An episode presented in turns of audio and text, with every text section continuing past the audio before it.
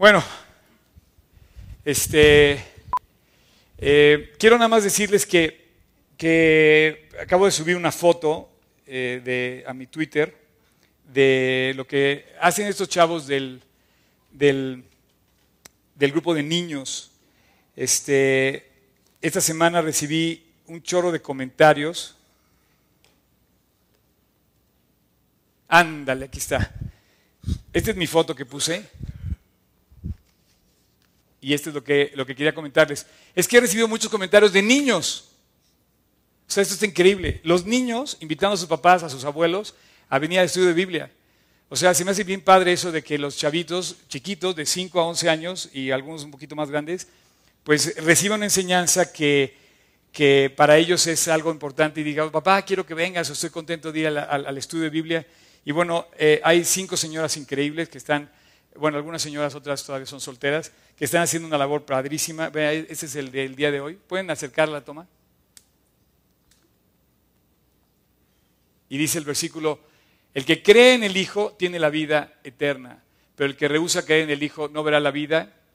Así es que creer en el Hijo es lo más increíble que puede pasar. Parece, parece, parece, parece contradictorio, ¿no? Increíble, un Dios increíble porque pues, sería un Dios creíble, pero la verdad es que es un Dios increíble por todo lo que hace en nuestras vidas. Ok, les quiero recordar, por favor, eh, no voy a dar un anuncio al final. Si saben de alguien que va a llegar tarde, pasen el anuncio porque ya no voy a dar anuncio al final, voy a dar el anuncio al principio. La semana que entra, la reunión comienza a las 11 y vamos a tener un evento especial. Este, no vamos a venir de, camiseta, de camisa así, vamos a venir un poquito más formales. Yo digo que de pipa y guante. No, es broma porque vamos a tener una celebración de un aniversario de bodas. Uno de mis discípulos, o sea, con toda esta serie que estamos viendo de discípulos, unos chavos que estudia conmigo hace 15 años, a mí me tocó casarlo, y vamos a celebrar un aniversario de 15 aniversario de bodas. Entonces vamos a ver algo que nunca hemos hecho, una, cosa muy especial. Así es que están todos invitados. Eh, traigan su regalo también, ¿no? Están todos invitados, nada más lleguen puntuales porque la sesión va a ser en el salón principal, va a estar todo el piso ocupado por, nosotros. Eh, entonces los que no quepan allá, como no caben en una sola sesión, se abrirá ese salón y algún otro, pero la idea es que eh, empecemos con una sola sesión a las 11 de la mañana, entonces están todos invitados, ¿ok? Si alguien sabe que llegó tarde o que va a llegar tarde hoy, coméntenle para que no se venga pensando que, y que sepa, ¿ok? Este, ok, pues vamos a empezar. Quiero yo decirles que esta serie que hemos empezado a hablar es una serie donde estamos comparando la realidad de una vida con lo que pasa en el corazón. O sea, de nada sirve que, hablemos de una religión, porque una religión es como una regla a seguir, inclusive hasta veces hasta forzada por obligación. No muchas veces que yo te obligue a algo, sino a veces por la presión social a cumplir con una religión, eh, socialmente hablando. ¿no? O sea, tenemos la responsabilidad de que nos vean bien, o nos sentimos presionados porque nos vean alguien haciendo algo. Y para Dios no es importante lo que tú haces tanto como lo que pasa en tu corazón. Entonces, hoy particularmente quiero que escuches en tu corazón, porque no vamos a hablar de un Dios y de una religión, vamos a hablar de una relación personal con Dios en el corazón. Bien dice la Biblia que eh, dice, todo lo que hagáis, sea de palabra o de obra, hacedlo de corazón, como para el Señor y no para los hombres. Porque si hacemos las cosas para que nos vean, es una religión. Si hacemos las cosas del, fondo, perdón, es que tengo tantas cosas que decir que se me atora yo mismo. Si, hacemos todo eh, producto de una relación, de una vida que fluye del corazón, ¿sí? O sea, si yo me siento contigo a platicar, nos tomamos un café de amigos, pues tú disfrutas una relación a, gusto, que fluye, que, compartimos como amigos. Pero si de repente vemos que esto es todo un protocolo formal y que te está como obligada la relación, como un poco política, a veces podemos comparar eso, o a lo mejor una, una, negociación donde todo tiene que ser así como medido, o si te sientas, por ejemplo, con la reina Isabel y tiene que estar todo muy especialmente dirigido para cumplir con el protocolo así. Este, no, no, no, estamos hablando con, nuestro amigo, con nuestro padre, con Dios, esa relación debe fluir y lo más importante lo que pasa en el corazón. Entonces, producto de eso, va a venir todo lo que hacemos, que es igualmente de importante, pero no va a ser más importante lo que hacemos, sino lo que somos. Y finalmente lo que somos nos va a llevar a hacer cosas que se van a notar y van a trascender. El producto de la excelencia es, dice, hazlo todo como para el Señor. Y hoy vamos a hablar de eso y vamos a tener un, día eh, increíble. ¿Por qué? Porque eh, es el único día que tenemos para vivir hoy. No sé si se dan cuenta. Ayer ya se fue, mañana quién sabe si venga, y hoy es un día que debe ser inolvidable, de verdad. Y así va a ser. Hablando de esto, eh, llevamos cuatro sesiones, esta es nuestra quinta sesión sobre la serie de hacer con S, ¿no? hablando del mismo. Y yo he tratado de invitar a las personas que estudian conmigo la Biblia. Y hemos, hemos visto a los de nuevo ingreso, intermedios, avanzados y todos, porque he llevado, tengo 34 años de haber empezado a estudiar la Biblia y con, en, en transcurso de esta historia he conocido personas increíbles con las que estudio la Biblia. Estudiamos la Biblia así, este, si ustedes me siguen en alguna de mis redes, van a ver que pongo de repente eh, un momento donde estamos estudiando la Biblia, ¿no? Y, eso, de eso es lo que hacemos y me, entusiasma muchísimo hacer eso. Pero hoy vamos a ver a cuatro más de esos chavos que estudian conmigo, ¿ok? Y bueno, pues el primero que tengo el gusto de presentarles se llama Ramón. Pase Ramón. Un aplauso para Ramón.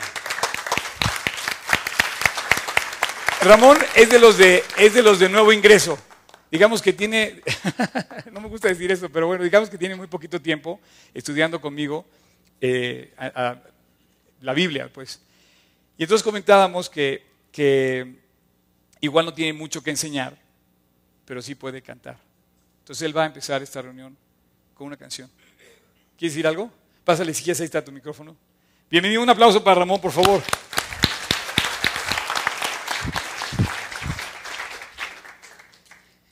Quiero, perdón, ¿voy? Ok. Quiero que pongan especialmente atención. Esta canción no va a aparecer la letra en la pantalla. Quiero que pongan atención a lo que va a decir, porque es mucho más importante, yo creo que expresa mucho lo que él, va a compartir a través de esta canción, expresa muchísimo lo que él quiere decir y lo que pienso que muchos queremos decir. Ahí está la importancia de las alabanzas o de las canciones, porque en el fondo hay algo que queremos decirle a Dios de lo profundo del corazón. No está forzado, no está obligado, no, está, eh, no es por fuera, es del corazón. No voy a decir nada,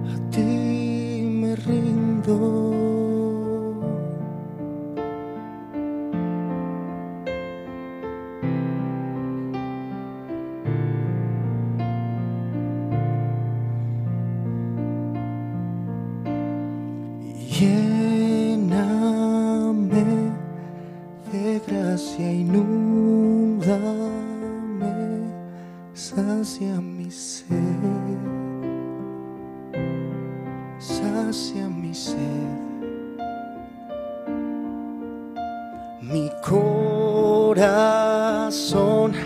levanta un clamor, habla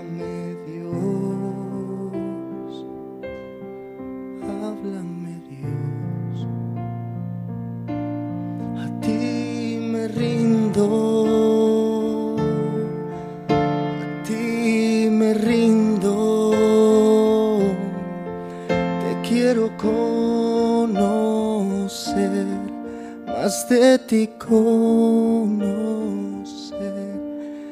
ti me rindo, a ti me rindo. Te quiero conocer, más de ti conocer.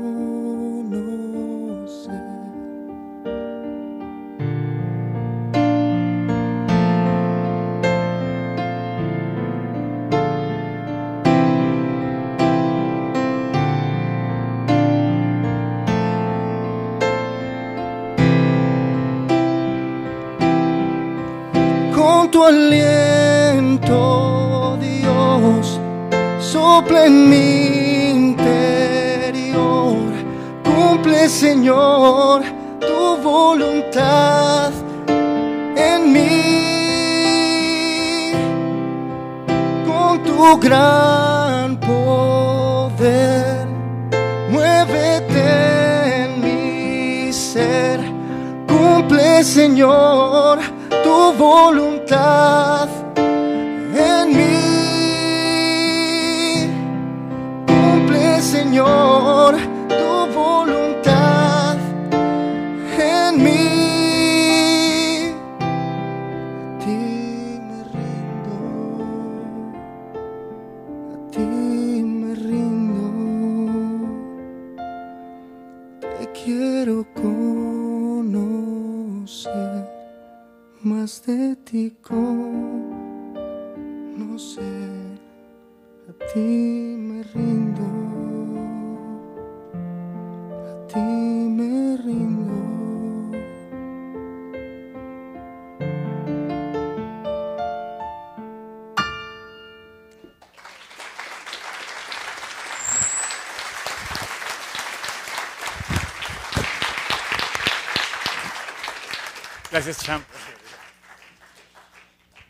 No sé si sintieron lo que les digo. O sea, esta canción dice algo muy hermoso. Dice, a ti me rindo, te quiero conocer, más de ti conocer. Y yo no sé si tú tienes ese anhelo, yo sí lo tengo. Yo quisiera cantar esa canción eh, toda mi vida. Quisiera conocer más de Dios. En la primera sesión salió una persona y me dijo, cada vez está mejor. Y yo le dije, y cada vez seguirá aún mejor, hasta llegar al cielo. Porque, porque de Dios tenemos que tener más. Si tú, ya si tú ya tuviste tope de Dios, es que tienes una religión. Si tú quieres algo más de Dios, es que tienes, quieres tener una relación que fluya, que crezca, que, que siga creciendo. Si tienes una religión, igual llegaste a tu tope. Ah, pues con que vaya los domingos, con eso está bien, ya llegaste a tu tope. Pero si quieres conocer más de Dios, si quieres crecer más en Dios, tienes una relación con alguien que quieres tener más. Es como cuando te, te enamoras de una persona y llegas a casarte con esa persona, el, el matrimonio va a ser una, un éxito cuando tengas más y más y más de esa persona y tú darte más y más y más a esa persona. Y esa relación va a crecer más y más y más en fidelidad, en integridad, en honestidad y entonces vas a querer más. Yo lo que admiro no son los recién casados, admiro a las personas que después de mucho tiempo siguen entrando de la mano y son cada vez más escasas. Por eso vamos a, por eso vamos a celebrar este aniversario dentro de 15 años, de- perdón. Ah, pues a lo mejor otros 15 otros 15 años volvemos a celebrarlo. Pero dentro de 15, dentro- la semana que entra esos aniversario de 15 años de casado de otro discípulo. Bueno, entonces este es, este es un chavo, Ramón, gracias, eh, muy padre lo que acabas de cantar y transmite mucho de, de un mensaje profundo que sin decir nada, como decías al principio, dijiste, dijiste muchas cosas. Y bueno, te voy a presentar ahora a uno de más tiempo en Cristo y de más tiempo conmigo estudiando la Biblia y voy a pedirle aquí a otro gran amigo, un gran, gran amigo que pase a Hugo García. Quiero, quiero decirte que yo, yo no puedo describir, no puedo encontrar palabras rápidas para decir, pero tengo que decir algo. Él es un gran amigo. Igualmente. Y, y, este, sé que nos vamos a echar porras mutuamente, por eso no quiero profundizar. Pero hemos construido una amistad de más de 20 años basada en la palabra. Me acuerdo con su esposo, me dice, oye, por favor, haz que- invita a Hugo a que estudie la Biblia contigo. Le dije, oye, espérame, eso no puede ser a fuerzas. Y entonces empezamos a, a- a llevarnos y, y- y empezamos a estudiar la Biblia, pero eso nos ha llevado a construir una amistad de muchos años que ha sido una aventura espectacular. Es, es- es arquitecto, tiene una esposa eh, que por cierto va a salir en el video de la semana que entra, que es la única que se ve igual después de 15 años. Sí, la verdad sí. ¿Quién sabe qué se hizo? No es cierto. no, no es cierto. Perdón, ¿eh? Este, y tiene dos hijos increíbles que, que la verdad también he tenido la oportunidad de conocer desde chiquitos y una familia, bueno, eh, ¿qué te puedo decir? Mejor vas. Pues la verdad es que eh, para mí ha sido una bendición el conocer a Cristo. Pues todos los que estamos aquí, de alguna manera, eh, Cristo nos ha cambiado. El conocer a Oscar, el venir a una predicación, como bien decía Oscar, eh, me invitaron a una plática, yo vi un testimonio en la vida de mi esposa y a través de varias dificultades eh, acepté a Cristo, le entregué mi vida, empecé a estudiar con Oscar y fui creciendo, ¿no? Yo les quiero compartir algo que le ha pasado a mi fe. Eh, pues después de muchos años, eh, como decía Oscar, nos podemos llegar a acostumbrar a, tener una cierta religiosidad y Dios me ha llevado a confiar en Él. Eh, yo les quiero hablar de esa fe, la fe que es una fe que es verdadera. Quisiera hablarles de Hebreos 11.1, donde pues Dios nos exhorta a tener una fe, una fe con toda la certeza. Ahí dice, es, fue, es, es pues la fe, la certeza de lo que se espera, la convicción de lo que no se ve. Si yo estoy cierto de que Dios me escucha, pues ¿de qué me preocupo? Tengo retos, dificultades, pruebas, pero Él ya me escuchó. Estoy seguro de que Él me escuchó y tengo una convicción. Aunque no lo veo, mi oración ya se fue al cielo. Yo ya hice mi petición y la mandé. Entonces, ¿qué tengo que hacer? Pues esperar, esperar esa respuesta, estar positivo, estar confiado en que Él sabe lo mejor, qué es lo mejor para mí. También les quiero compartir Marcos 11:24, donde nos habla también de la oración. Por tanto os digo que todo lo que pidiereis orando, creed que lo recibiréis y os vendrá. ¿Cuántas veces oramos? Podemos tener una lista de oración, bueno, en el mejor de los casos, si tenemos la lista de oración, eh, oramos todos los días por, por algo, tenemos una petición y hacemos esa petición, pues una repetición constante. Yo me lo llegué a cuestionar, decía, bueno, hagan su lista de oración. Y puse en mi lista todo lo que yo quería pedirle a Dios. Después me di cuenta que más que pedirle, yo tenía que agradecerle. Y ahí dices, bueno, o le pido o le doy gracias. Y yo creo que son las dos cosas. Es pedirle con fe, sabiendo que Él nos escucha, sabiendo que su voluntad siempre va a ser agradable y perfecta, y confiar en que Él va a traer esa respuesta. Entonces, si yo creo que lo voy a recibir, Él me lo va a dar. No hay duda, Él no miente, Él no falla. Entonces, eh, pues también en Mateo, en Mateo 6, 7 nos, nos habla Dios de esas repeticiones. Y orando, no uséis vanas repeticiones como los gentiles que piensan que por su palabrería serán oídos. ¿Cuántas veces repetimos a Dios? Dios, por favor, te pido por esto y te pido. Y tenemos una lista, a veces muy larga y a veces de queja de, ante Dios, ¿no? De todas nuestras dificultades, deseos. Yo me acuerdo que dejé de orar por una persona.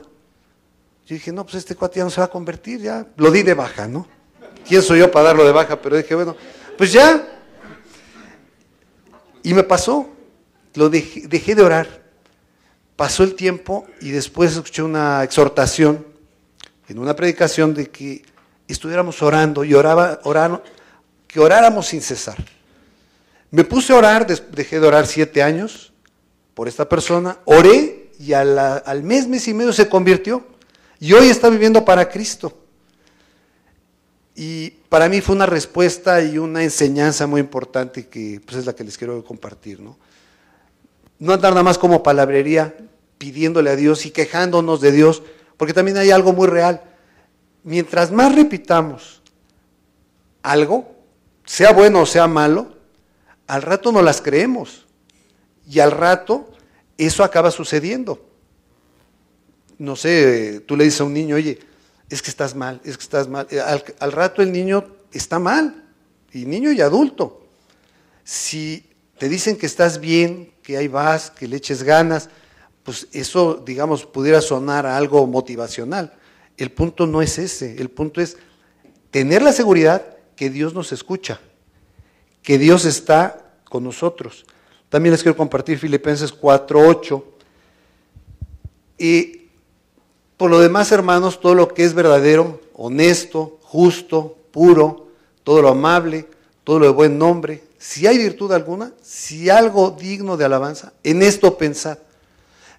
¿Qué estamos pensando nosotros? ¿Qué tenemos en la cabeza? Pues a veces problemas, dificultades, retos, dudas.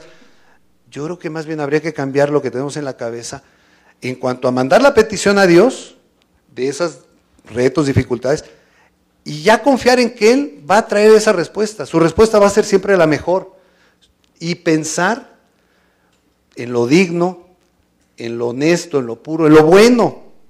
Y pensar que eso es lo que Dios va a traer a nuestra vida. Por último, eh, Romanos 12.2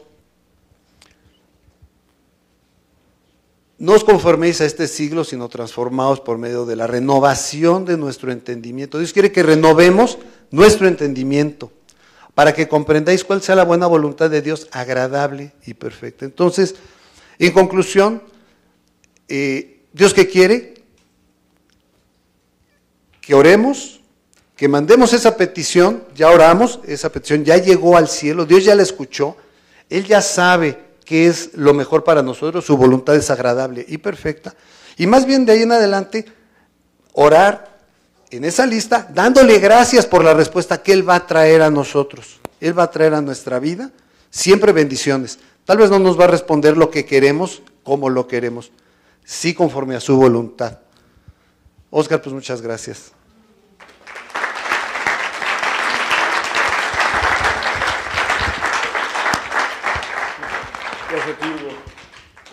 Quisiera nada más que volvieran a poner la, lámina de eh, Mateo 6, por favor, Tocayo. Y no sé si se fijan, puede subrayar la parte de no uséis vanas repeticiones.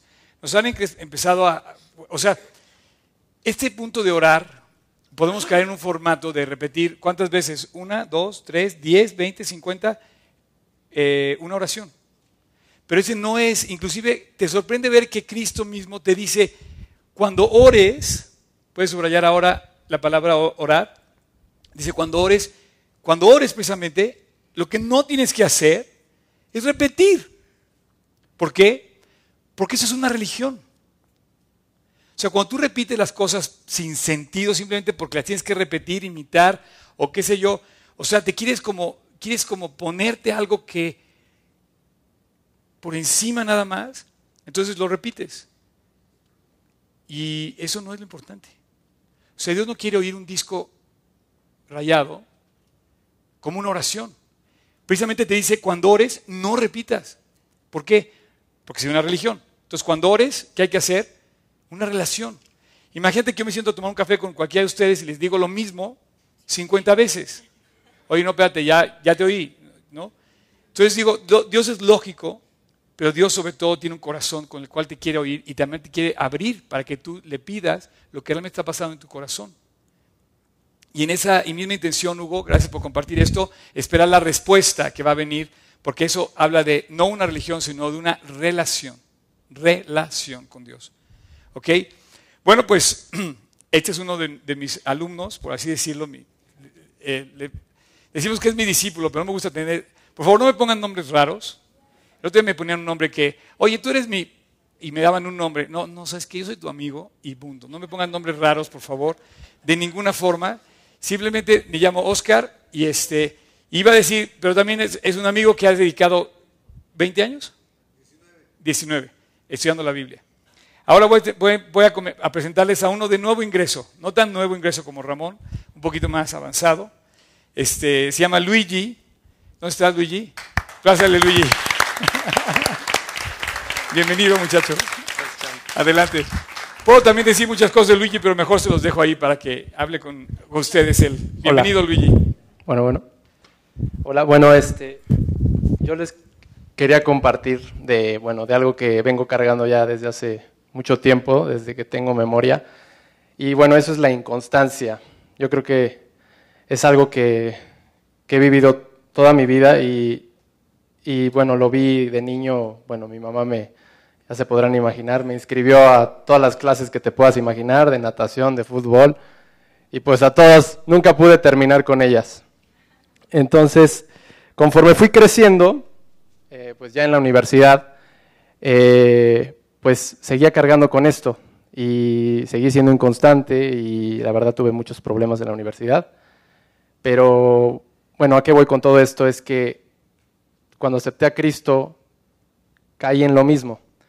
Entonces fue difícil porque dije, Dios, ¿qué, estoy haciendo mal? ¿Por qué, ¿Por qué, sigo siendo tan inconstante en mi lectura, en orar? Y, la verdad le pedí a Dios que me revelara el, pues, pues el por qué eh, era tan inconstante. Entonces eh, podemos abrir nuestra Biblia en Santiago 1.8, donde habla que dice que el hombre de doble ánimo es inconstante en todos sus caminos. Entonces, pues me llamó muchísimo la atención este versículo porque yo no entendía por qué era inconstante. Cuando leo este versículo me doy cuenta que habla de un hombre de doble ánimo. Yo digo, yo pensé, dije, ¿qué es un hombre de doble ánimo? Es una persona que se deja guiar por sus sentimientos, por sus impulsos, por situaciones externas a él y en realidad pues no está confiando al 100 en Dios. Y es por eso que ese doble ánimo, o sea, yo digo que Dios tiene un plan trazado día con día y si no, si cambiamos de ánimo, pues es obvio que nos vamos a desviar.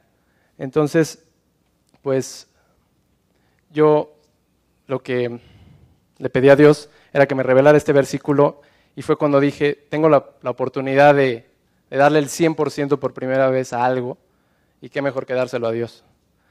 Entonces, pues a partir de, de que yo tomé esa decisión, y pues no es fácil dar el 100%, tienes que pues, renunciar a muchas cosas que el mundo te ofrece, tienes que buscar a Dios en la mañana, tienes que buscar a Dios en la noche, tiene que ser tu prioridad en la vida, pero cuando empiezas a vivir el, al 100% para Dios, empiezas a, presenciar los milagros, eh, pues Dios te empieza a usar de una forma irreal, o sea, de verdad empiezas a ver el cambio pues, que ha hecho en tu familia y cómo te ha usado para, para unir a tu familia, para conquistar corazones, para conquistar corazones de tus amigos.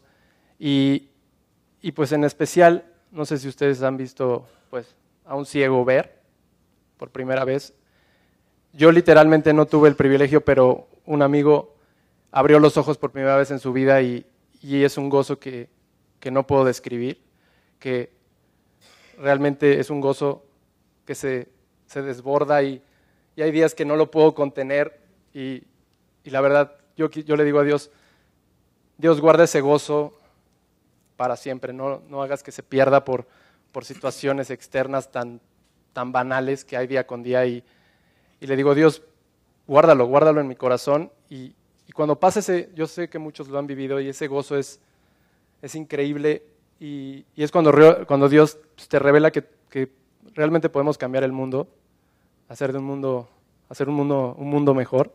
Y por último quiero compartirles este versículo donde pues habla de, de lo que es dar el 100% y de lo que Dios puede hacer con nosotros. Y dice, el Espíritu del Señor está sobre mí, por cuanto me ha ungido para dar buenas nuevas a los pobres, me ha enviado a sanar a los quebrantados de corazón, a pregonar libertad a los cautivos y vista a los ciegos, a poner en libertad a los oprimidos, a predicar el año agradable del Señor.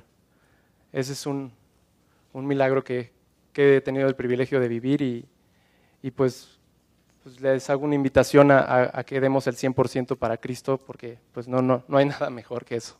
Gracias.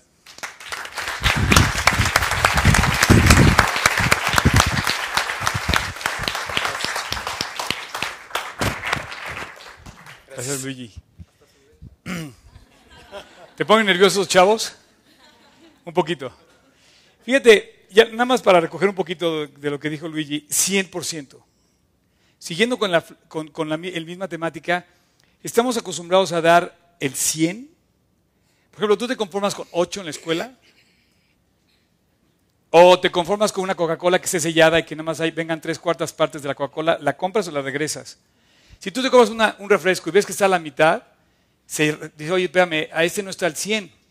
Tú quieres el 100. Ahora, ¿tú das el 100? Dios dio el 100. ¿Tú le das el 100? O sea, Dios llegó a la cruz y dio el 100. Hablar del 100 es, es como, es como, no sé, como los alemanes, ¿no? Sacan un coche y lo sacan increíble. Sea, es así, imagínate Dios. O sea, el coche en el cielo te va a llevar de un lugar a otro, por más lejos que esté, en un abrir y cerrar de ojos. O sea, increíble. Así dice que nos vamos a transportar en el cielo. Bueno, no hay nada comparable con dar con lo que Dios hace. Pero tú quieres el 100, tú quieres lo mejor y hay gente que, quiere dar lo mejor y en la tierra hay instituciones, por ejemplo, grandes, no sé, universidades que hablan de esto, de la calidad, de la excelencia, de la total satisfacción, total, llegar al total. Tú no puedes pensar que vas a tener éxito vendiendo algo que no está completamente, eh, que no cumple con todas las cosas que el cliente quiere. Ahora, en una religión, tú te puedes decir, ah, es que yo vengo los domingos y con eso está suficiente. Yo le puedo dar el 99% a Dios, me falta el 1, pero ya tiene el 99%. No, el 1% a lo mejor es lo que te impide realmente disfrutar de Dios. Y finalmente lo que decía Luigi, ¿no? Eh, cómo él ha tenido el gozo de ver a una persona ver, de, ver a un ciego ver. ¿Cómo? Pues es que del error se convierte a la verdad. Hay de esos, hay muchos ciegos que no ven, pero que pueden ver, como los que, los, los que usó Cristo en la Biblia para poner el ejemplo de sus parábolas. Y hay muchos que vemos y no queremos ver, hasta que llega un cuate como tú, como Luigi, como yo, que de repente dice, mira, es Cristo lo que te hace falta. Ok, y vamos a cerrar ya con nuestro último invitado. Eh, se pasó rapidísimo, ya pasaron tres, falta el cuarto. Eh, y no por ser el último, es el menos. Clemente, bienvenido. Me da un gusto enorme tenerte aquí. Eh, yo creo que yo creo que no hay nadie que conozca a Clemente que no sea alentado por su vida. Él es un hombre de Dios, él se convirtió hace 24 años y casi desde entonces no solamente abrió su corazón, también abrió su casa y hay una predicación de hace 24 años en su casa, eh, donde todos los lunes nuestro pastor ahí predica y muchísima gente ha pasado por ahí y muchas conversiones también. Él es un empresario, él es un broker de seguros, eh, exitoso, con una familia que me puedo considerar amigo de toda la familia y bueno, hemos crecido por mucho tiempo. Adelante, bienvenido. Gracias, Oscar. Bueno, quiero decirles que pues a muchas de las personas que están aquí las conozco y son un aliento para mi vida. Realmente mis hermanos en Cristo son los que me alientan a seguir viviendo porque pues no hay eh, mayor gozo que convivir con, con sus hermanos. Eh, como preámbulo quiero mencionarles que eh, antes de que yo tomara la decisión de, de vivir para Cristo, pues toda mi carrera profesional, ¿se oye bien? Tuve un hábito, el hábito de leer, como cualquiera de ustedes. Todos los días leemos, para lo que sea, para aprender, para informarnos, etcétera, etcétera. Desde que somos niños, lo mismo sucedió a mí. Entonces llego a la universidad, llego a la profesional y sigo leyendo. No dejo de leer, todo el tiempo leo. ¿Por qué? Porque necesito estar aprendiendo, necesito conocer, necesito eh, actualizarme. Y eh, tengo, inclusive, tenía algunos libros como libros de cabecera porque los consultaba frecuentemente. Aprendí después con el tiempo de que había una persona que me había creado, que me amaba y que quería tener una relación conmigo y que yo lo había dejado porque el pecado me separó de él. Entonces, al entender que yo estaba separado de quien me creó y de quien me amaba, por medio de una persona me dijo que quería tener esa relación que yo había roto, pero que él insistía. Me buscó y me buscó hasta que me encontró, gracias a Dios. ¿Sí? Entonces decidí realmente seguirlo. Volví a nacer, fui una nueva criatura y como dijo aquí nuestro buen amigo Ramón, de que quiero saber más de él. Así fue lo que yo también dije. Él lo dijo en su canción. Dije, quiero saber más de él.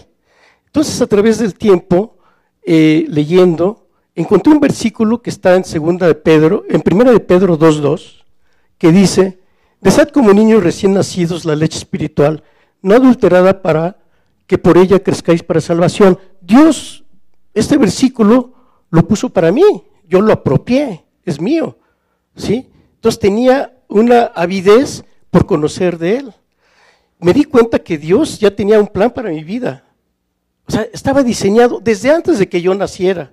Pero no nada más eso, sino que dejó todo un tratado de sabiduría, de conocimiento, de dirección, de todos los demás eh, adjetivos que pudiéramos considerarlo. Ese tratado es la Biblia. Entonces empecé a leerla y dije, aquí está el manual de la vida. O sea, no hay diferencia entre la educación del hombre y la educación de Dios.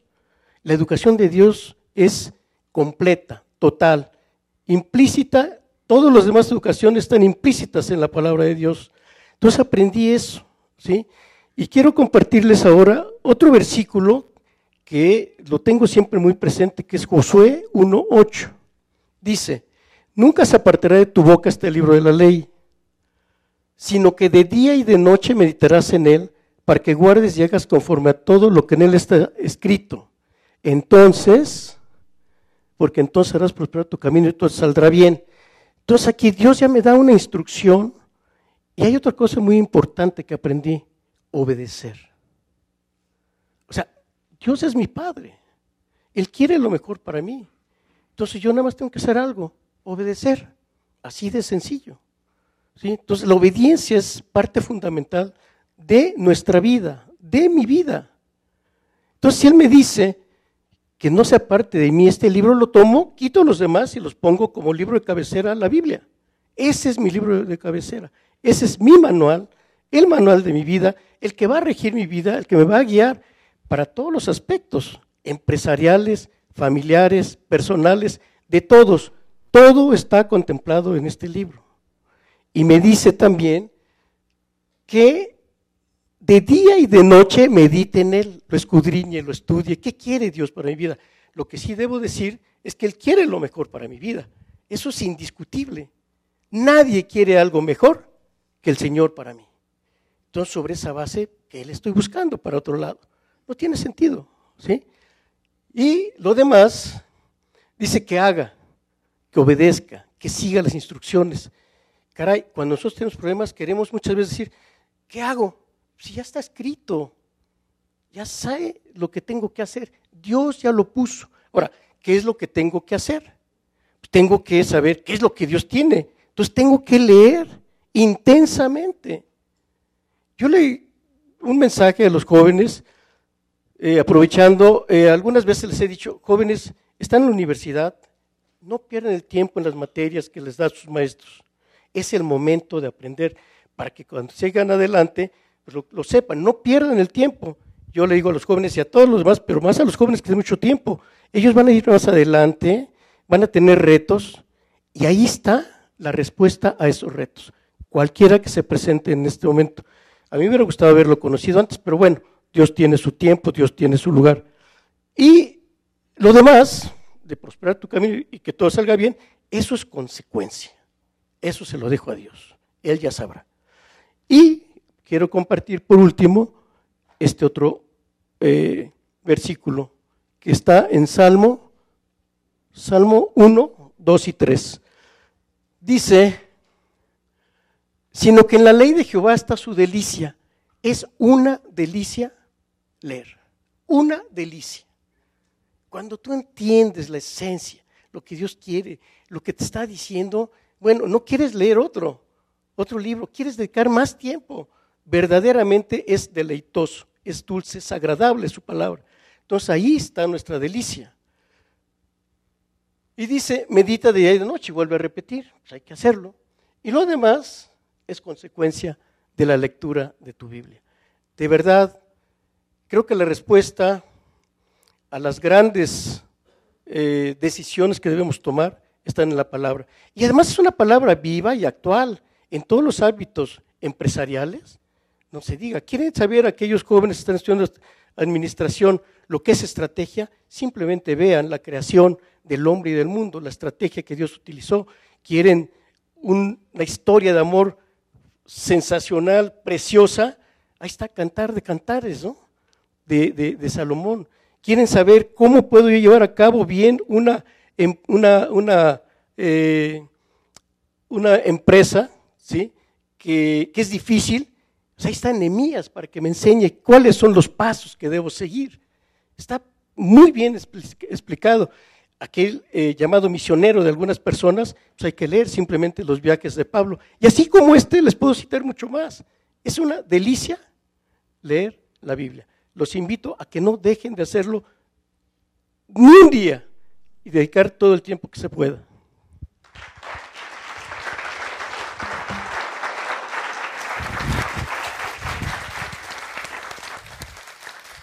Muchas gracias, Clemente.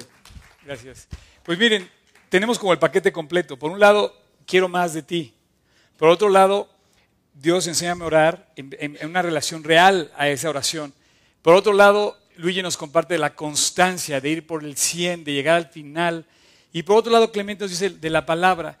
Parece, parece que ya lo habíamos oído, pero a la vez, dice Pablo, a mí no me es molesto escribirte las mismas cosas. Y es más, para ti es seguro. Otra vez, Dios te recuerda la importancia de todas estas cosas que estamos viendo. Y en el fondo estás viendo a las personas lo que ha pasado en sus vidas. Tú ves a un chavo de, de reciente ingreso que quiere más y ves a otro chavo un poquito más grande, no tan de nuevo ingreso, y dice, yo también quiero más. Y dice, yo te invito a que leas la Biblia todos los días. Y cuando oras, le creas a Dios. O sea, no simplemente orar como una repetición, sino que al orar, tu oración, si tú es una repetición, ni siquiera estás creyendo lo que estás orando. Pero si en tu oración va incluida tu necesidad, tu anhelo, Dios va a, traer, Dios va a premiar esa respuesta. Nada más un paréntesis. Tú imagínate lo que yo siento de ver a estos chavos pasar al frente.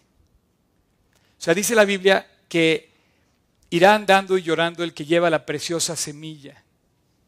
El labrador a veces tiene que llorar porque pues a veces es difícil recoger el fruto o a veces viene el fruto que no quiere y a veces no, no prosperó algo como tú querías.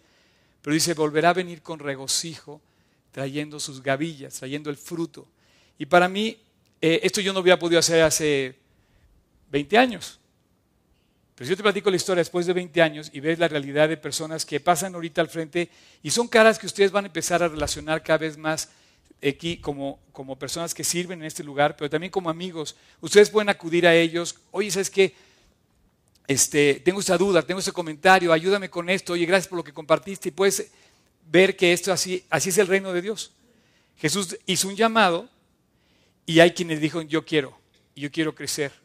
Ahora, el llamado más importante que Cristo hizo no es este. Si bien, creo que ahí hay un bebé con un llamado también. ¿Sí lo oyeron? Desead como niños recién nacidos. Así es lo que hablaba Clemente. Ah, seguro ese cuate quiere la mamila y entonces así es como, así, así con esa desesperación, Señor, quiero más de ti. Puedes volver a poner el versículo de José 1.8. Fíjate lo interesante del llamado de Dios. No sé si has notado esto. A lo mejor es un versículo que tú has leído ya varias veces, pero dice, dice, de día y de noche medita en él, guarda, como decía, para que hagas conforme a todo lo que, esté en, que en él esté escrito. O sea, Dios te invita a crecer en el estudio, meditación, eh, conocimiento de la palabra de Dios. Te lo dice clarísimo. ¿Lo estás haciendo?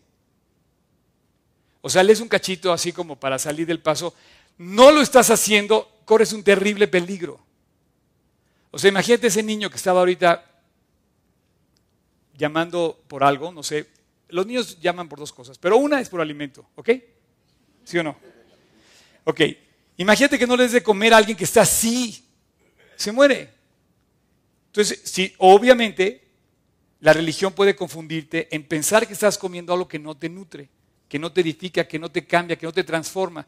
Y entonces te vas a morir. espiritualmente vas a estar caminando por esta vida pensando que conoces a Dios, pensando que tienes a Dios, pensando que vienes el domingo, pensando que cumples con algo de Dios, pero dice, haces de acuerdo a lo que en Él está escrito, entonces vas a prosperar tu camino y todo te saldrá bien. ¿Por qué? Porque Dios quiere que prosperes tu camino. Yo acabo de, regresar de un rancho eh, en el que se cultivan varias cosas, eh, alfalfa, espárrago, quizá lo más eh, espectacular fue espárrago, yo no sabía cómo se cultiva un espárrago. Nosotros lo recibimos ahí, me encantan los espárragos, y este, pero nunca había visto el proceso. Y el cuate cuando estaba explicando cómo crece esta cosa, él sabe si lo hizo mal. Y él sabe que tiene que cambiar la planta, o tiene que reponer la planta, o tiene que hacer algo extra para corregir lo que hizo mal al sembrar esa planta. Tú sabes lo que está haciendo mal o no estás leyendo, o no estás orando, o no estás dedicando tiempo a Dios, o estás dejando todo en tus manos, pues peor tantito. O sea, deja tu vida en tus manos. Cinco minutos bastan para destruir tu vida.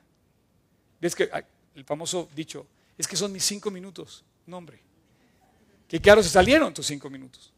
Entonces, tienes que aprender a crecer en esa relación con Dios y a, y a responder ese llamado de estudiar su palabra, de crecer en la palabra, en el conocimiento de Dios a través de su palabra. Ahora, el llamado más importante que Dios hace, gracias Tocayo, dice,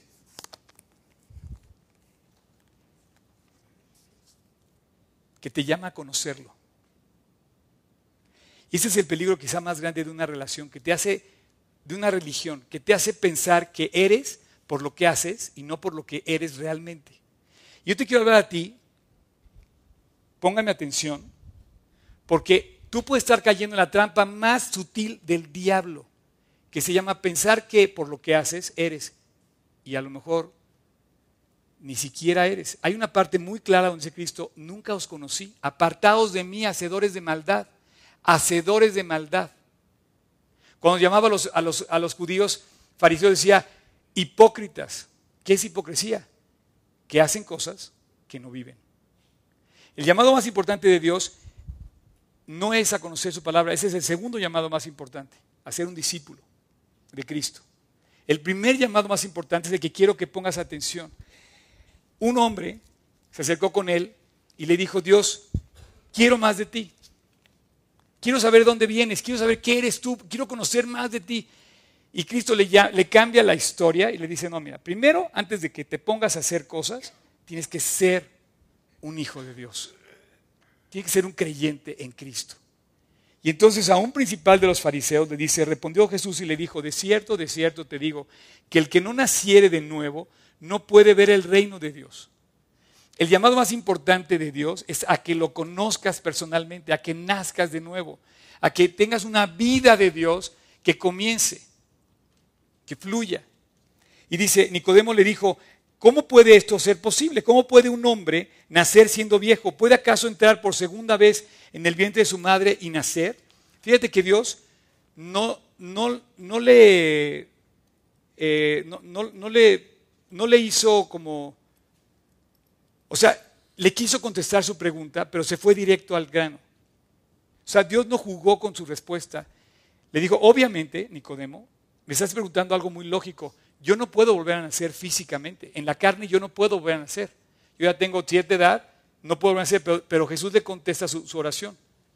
Lo importante no es cómo naces en la carne, cómo vives en la carne, sino lo que eres espiritualmente. Y le dice, respondió Jesús, de cierto, de cierto te digo, el que no naciere del agua y del espíritu no puede ver el reino de Dios. Y voy a pedir a Neto si quiere pasar, por favor.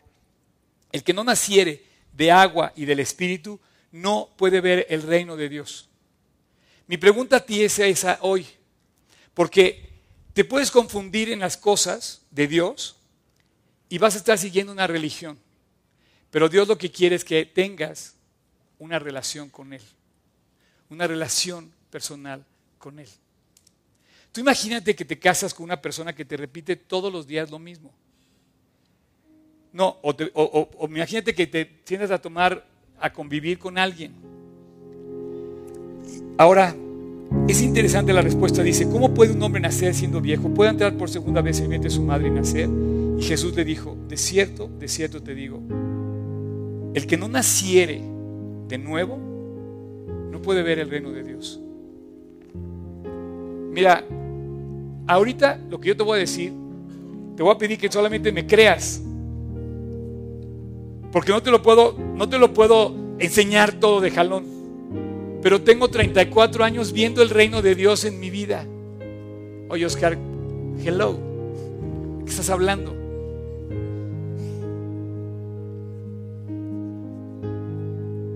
De, cosas que, que no se pueden describir con palabras.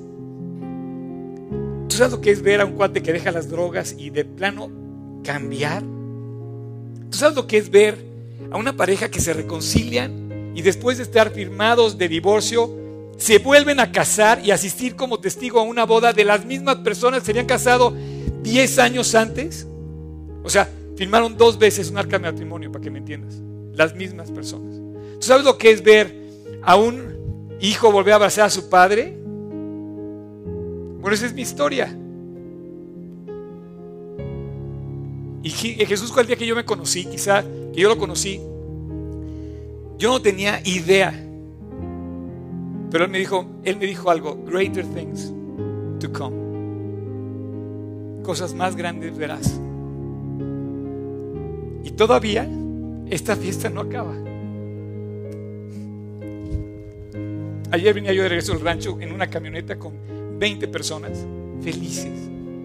Felices gozando lo que había dicho Dios, ha hecho Dios con nosotros durante un fin de semana, que nada más describe a alguien, a Jesús puesto en el centro de nuestras vidas.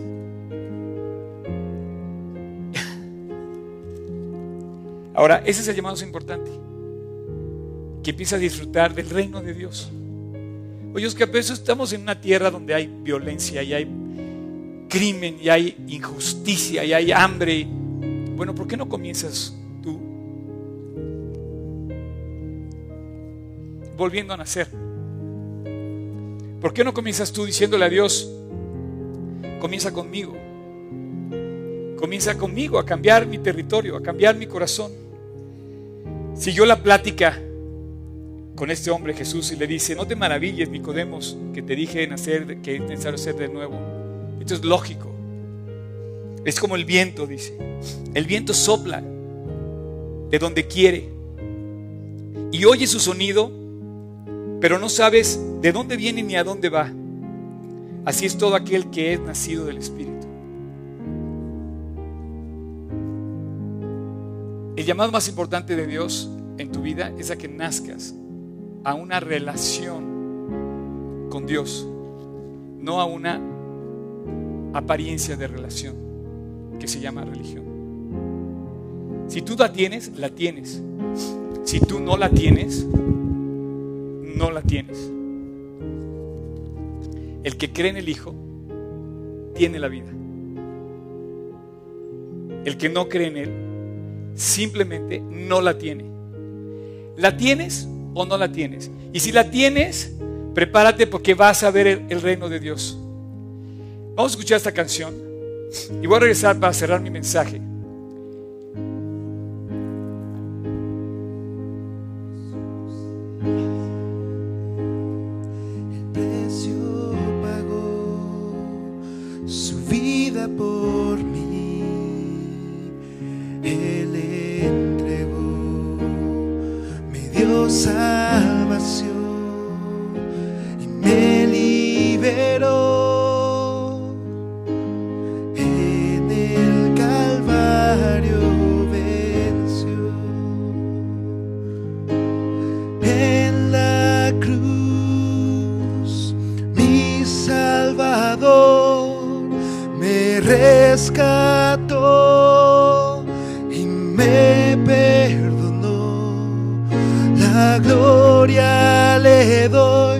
pues mi culpa y dolor en el Calvario venció.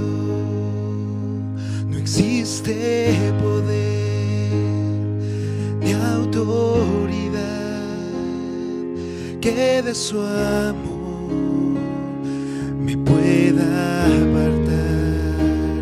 Su fidelidad hallará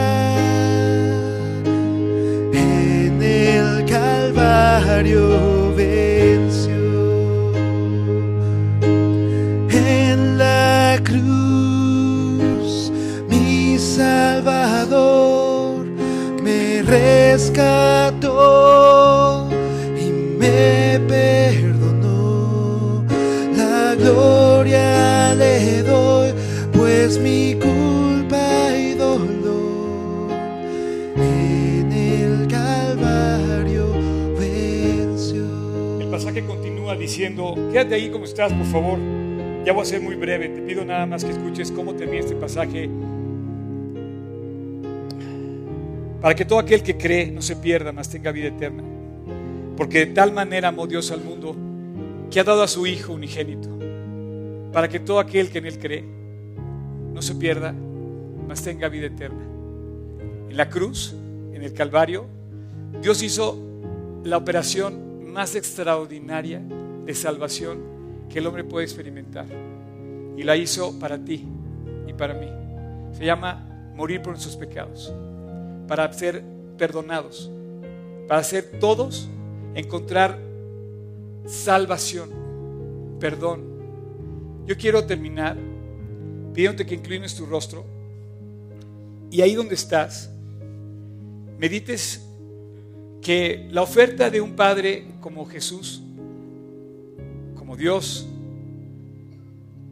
no hay comparación. En amor te llama, en amor te busca, tal cual como el Padre amoroso que no cesa de buscarte en amor. Y el pecado, lo que tronó nuestra relación con Él, Él la pagó en la cruz. Yo te quiero invitar esta mañana a que confirmes el llamado de que Dios es tu Padre. Hoy que es Día del Padre, y eso es irrelevante en el fondo, pero nos recuerda esto. Ahí cierra tus ojos, manténlos cerrados, quiero que escuches lo que te voy a decir. Jesús murió para pagar lo que hicimos mal. En la cruz pagó el precio. ¿Quieres? Inicia una relación con. Invítalo a tu corazón. Ahí, pídele perdón. Reconcíliate con Dios. Esta palabra es extraordinaria, es mágica. Cuando tú de todo tu corazón le quieres pedir perdón. Así que si quieres, reconoce quién eres. Acepta que la maldad no te ha dejado nada bueno, ni a ti, ni a mí, ni a nadie. Y que es el momento de responder a los brazos extendidos de la cruz para que te abraces de Él. Pídele perdón. Y ahí en tu corazón, el que quiera,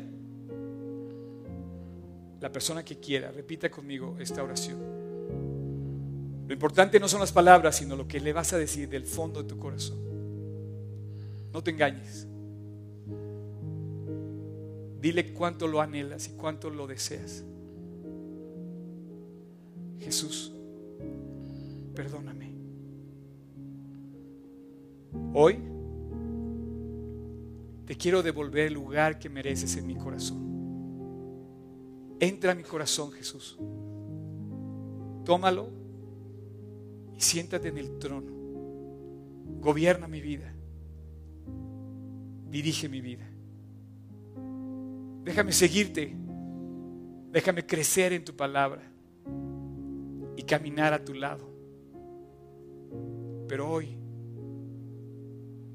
Dios, límpiame, cámbiame, transfórmame. Te pido que me perdones de lo profundo de mi corazón. Yo sé que he hecho mal. Perdóname, Jesús. Y hoy te recibo en mi corazón como lo que eres, mi Señor y mi Salvador.